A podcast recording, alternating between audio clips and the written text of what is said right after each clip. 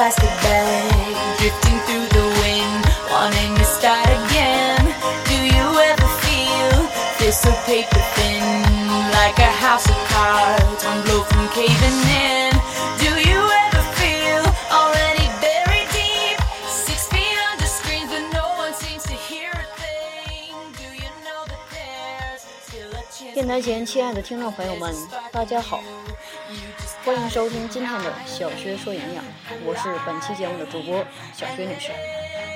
今天给大家带来的节目名字叫做《长了芽的土豆》。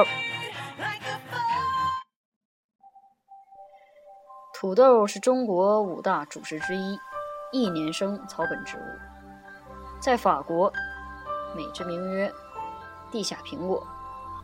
餐桌上随处可见，具有解毒消肿、易吸收、防癌抗癌等功效，并且土豆具有降糖降脂、防止动脉硬化、美容养颜、抗衰老的作用。与此同时，土豆又凭借含有丰富的 VA 和 VC 以及矿物质等营养素而大受欢迎。但是问题也随之而来，有时。我们会购买大量的土豆储存起来，等到吃的时候，惊奇地发现土豆长了芽。有的人为了不浪费，无视了发了芽的土豆，忽略了芽的存在。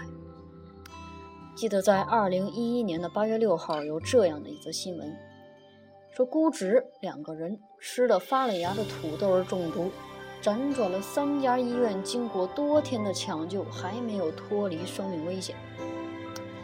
那么，姑侄两人到底为什么会发生了这种食物中毒呢？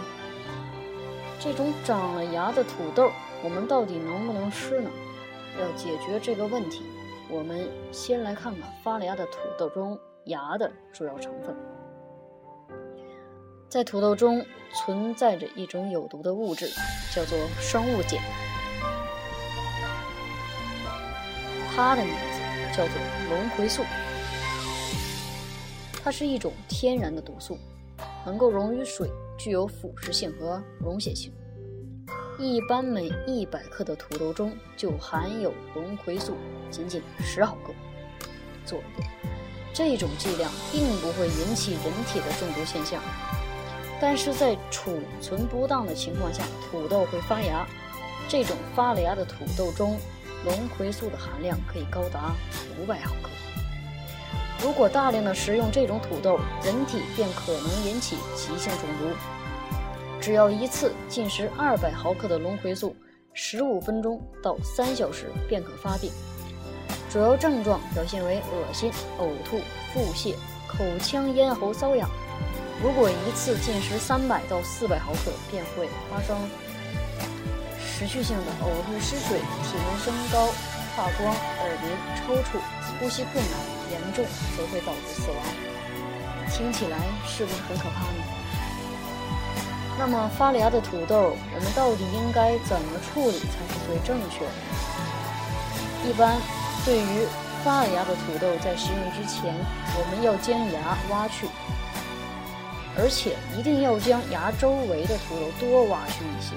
因为周围土豆也存在着残留的龙葵素，在这儿我们千万不要去觉得浪费，该挖则挖。挖取芽之后，将土豆在清水中浸泡约半个小时，使部分的龙葵素溶于水。在烹饪土豆时加一些醋，因为酸可以使龙葵素分解，这样。通过这样的一个方法，我们就可以大大的减少了龙葵素对我们人体的危害。当然，如果这个土豆的发芽的地方比较多，那么我们就不用这么麻烦了，直接抛弃掉即可，这是不可食用的。其实啊，这个土豆呢，如果发了芽，我们最好呢是不要吃的。我们可以买少量的购买，吃没了我们再去买新的。不要去大量的储藏，